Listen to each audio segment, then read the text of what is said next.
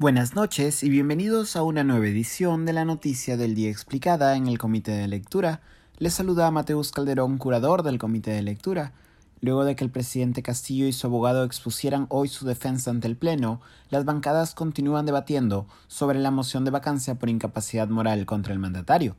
Como ya se había anunciado hoy lunes 28 de marzo, el presidente Castillo y su defensa legal acudieron al Congreso a responder por la moción de vacancia en su contra. Entre los puntos por los cuales la oposición busca vacar a Castillo se encuentran las presuntas contradicciones y mentiras en las investigaciones fiscales, las designaciones cuestionables de ministros, la existencia de un gabinete en la sombra, las visitas a pasajes Zarratea, su posición a favor de dar mar a Bolivia a través de una consulta popular, y los casos de ascensos militares irregulares y el caso Puente Tarata III, entre varios otros.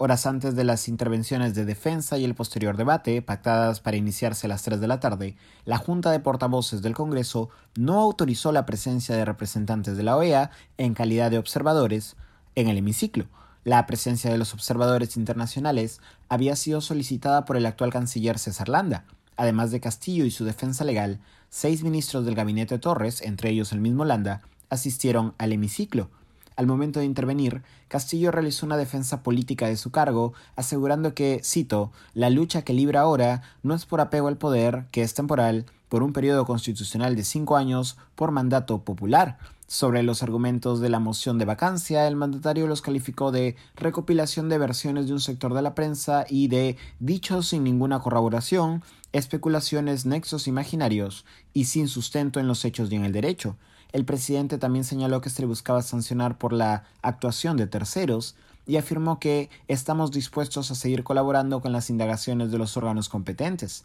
Tras finalizar su intervención, Castillo no se quedó a escuchar los argumentos de su defensa legal. La defensa legal del mandatario corrió esta vez a cargo del abogado José Palomino Manchego, quien fue acreditado por Palacio de Gobierno apenas una hora antes de las intervenciones pactadas. Antes de Palomino Manchego, la defensa legal pública de Castillo había corrido a cargo del abogado Eduardo Pachas. Durante su intervención, Palomino Manchego buscó responder punto por punto la moción de vacancia, si bien la mayoría de sus respuestas se redujeron a dos argumentos. Por un lado, que Pedro Castillo no puede ser juzgado dos veces por el mismo delito bajo el principio del non bis in idem, en referencia a que varias de las acusaciones contra Castillo presentadas en esta moción de vacancia ya fueron rechazadas durante la primera moción de vacancia de diciembre pasado, y por otro lado, que muchas acusaciones se sustentan en procesos que ni cuentan con sentencia ni han sido formalizados, judicialmente hablando. Al cierre de esta edición, las bancadas continuaban usando el tiempo pactado en el debate. No obstante, diversos congresistas, entre ellos la legisladora Marta Moyano de Fuerza Popular y el congresista Elvis Vergara de Acción Popular, ya habían expresado sus dudas respecto de llegar a los 87 votos necesarios para la vacancia. El debate ha coincidido con las órdenes de captura elevadas contra el empresario Samir Villaverde, dos sobrinos de Pedro Castillo, el ex titular de la Secretaría de Palacio Bruno Pacheco, entre otros nombres, vinculados al caso Puente Tarata 3. Esto ha sido todo por hoy, volveremos mañana con más información, que tengan buena noche, se despide Mateus Calderón.